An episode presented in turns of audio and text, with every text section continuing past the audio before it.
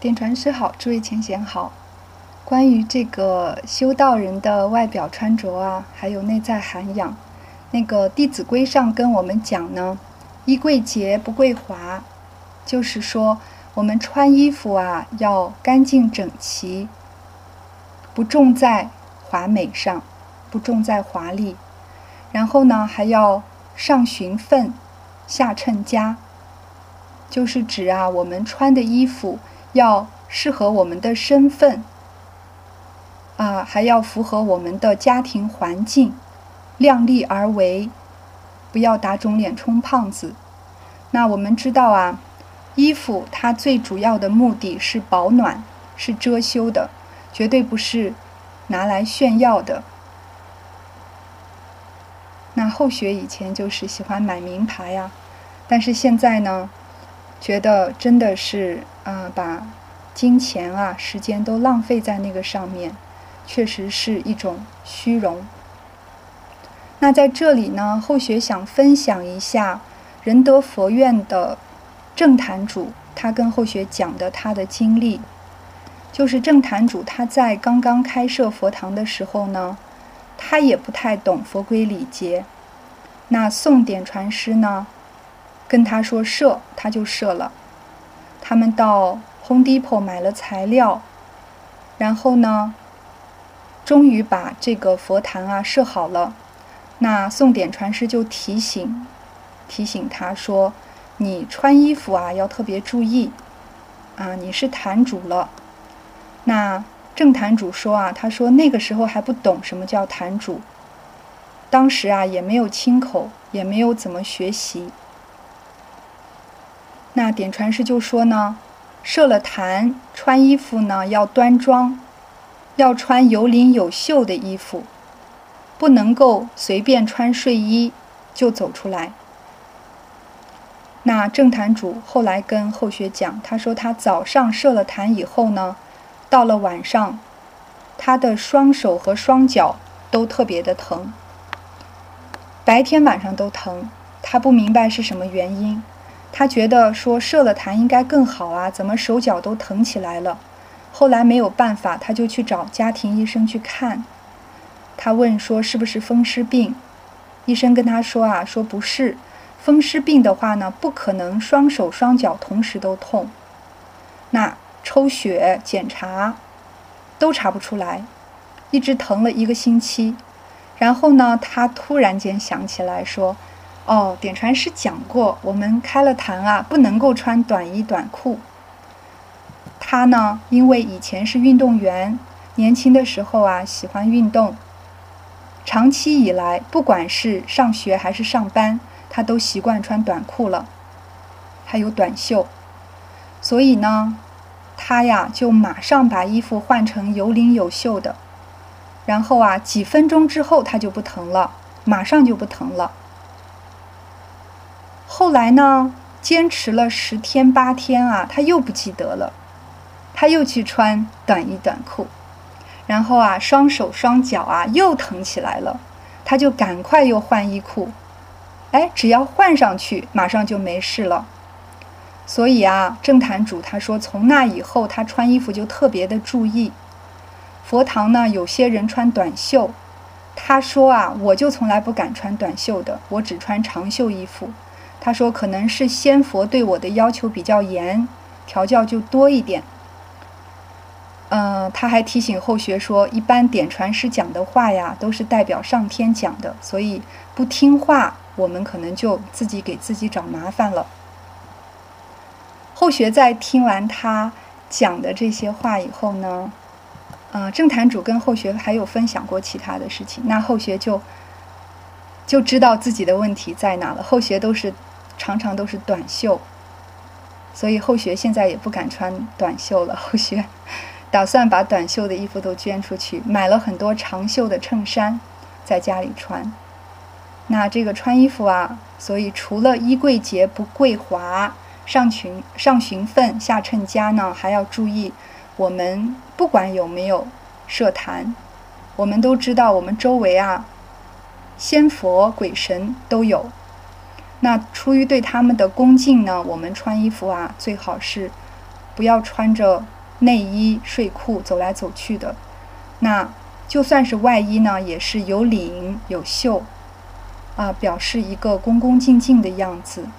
然后扣子要扣好，最好还是穿上袜子，也不要穿拖鞋，光着脚。这个就是想象一下吧，一个圣贤人在我们面前，我们应该穿成什么样子？那我们虽然看不到鬼神，但是鬼神呢，他们时时刻刻在监察着我们。那我们在衣着上啊，就要注意一下。那接下来呢，就是简单的讲一下，呃。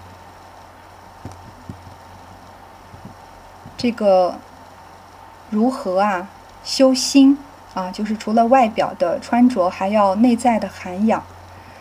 那这个善财童子讲这个脚踏实地啊，就是老老实实的，这个是上天的最爱。那我们可以就是有很多的原则啊，仙佛讲的话我们都可以照做。那以后学的标准呢，那就是后学觉得。听前贤讲过，就是内断贪嗔痴慢疑，就是要存佛的心；外学孔夫孔老夫子的五德，温良恭俭让，就是温和、善良、恭敬、节俭、礼让。就是内呢，就要不贪、不嗔、不痴，啊，不傲慢、不怀疑。等等，这些贪嗔痴慢疑呀，展开来说啊，那就是很多非常细微的那些烦恼习气，我们都要远离。那温良恭俭让呢，展开来说也是啊，非常的广博。那总的来说呢，守住佛说的十善业，啊，用十善业来修心修身，这个呢，就是守住这个原则吧，老老实实的去做。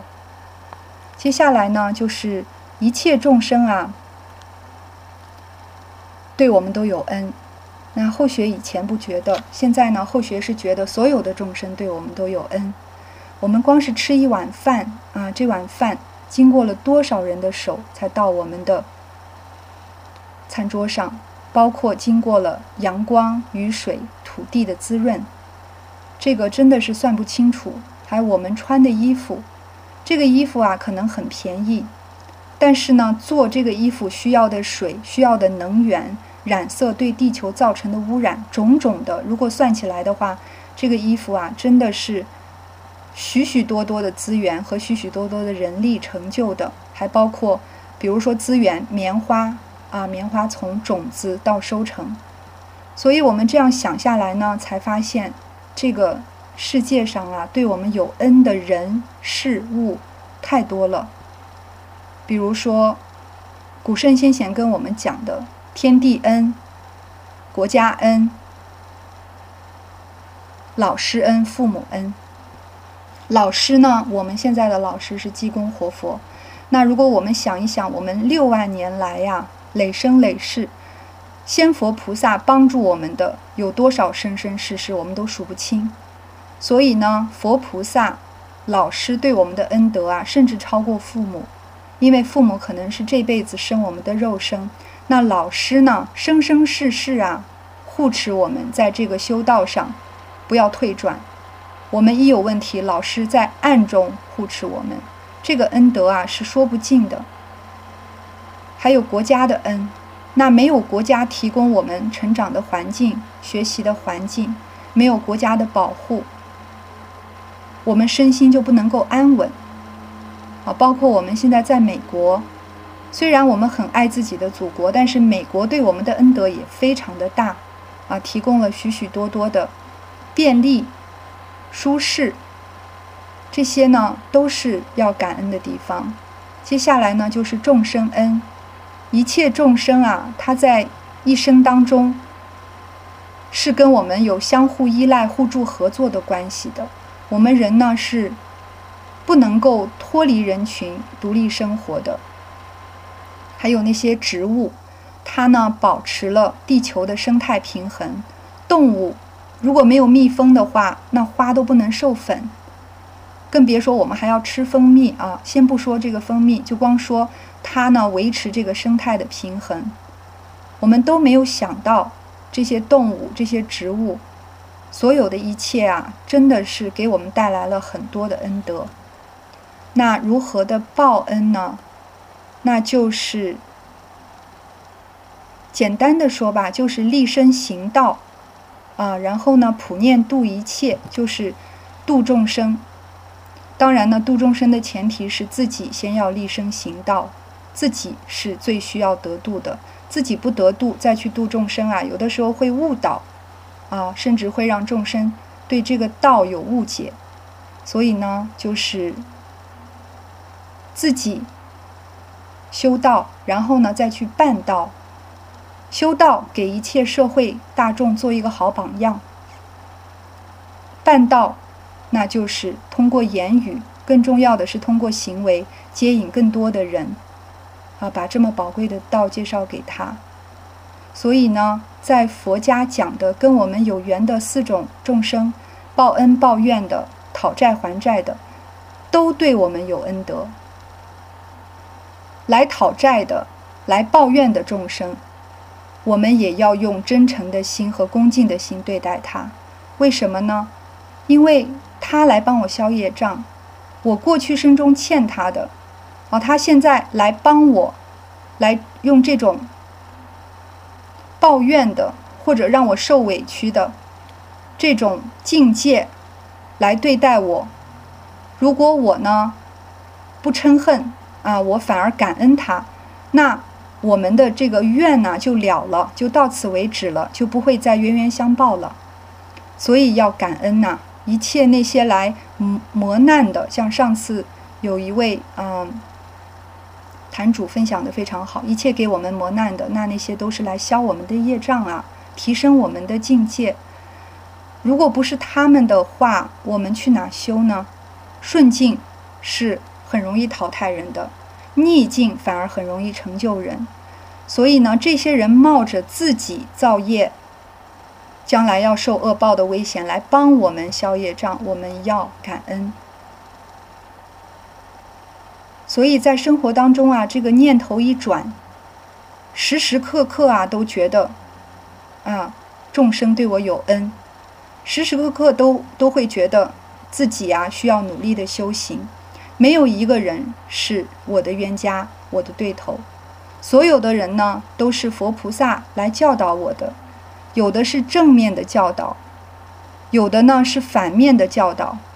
不管是正面的还是反面的，只要我用感恩的心对待，那他们都是我的增上缘啊，因为我的境界都能够因此而提升，那都是他们帮我提升的呀。所以都要生感恩的心。这也就是为什么呀，祖师大德劝我们要。生活在感恩的世界里，再往深讲一点啊，感恩就是我们的性德，也就是我们的良心本性，啊，也就是我们的真心。济公老师总是说要用真心，你要用真心的话，那就要感恩，无论是顺境、逆境、善缘、恶缘，统统用真心，那就是统统都要感恩。感恩的时候呢，我们的心是和性德相应的，那我们呢？不但不造恶业，啊，我们还会在这个境界当中啊修福修慧，恢复我们的性德。所以呢，希望我们对待每一个众生啊，都把他们看成是诸天仙佛来考试的，尤其是对我们不好的众生，啊，他们自己冒着造业的危险，自己冒着堕落的危险来考我们，那我们真的要感恩呐。这个是后学的一点分享，讲的不圆满的地方啊，希望前贤能够补充，非常感恩。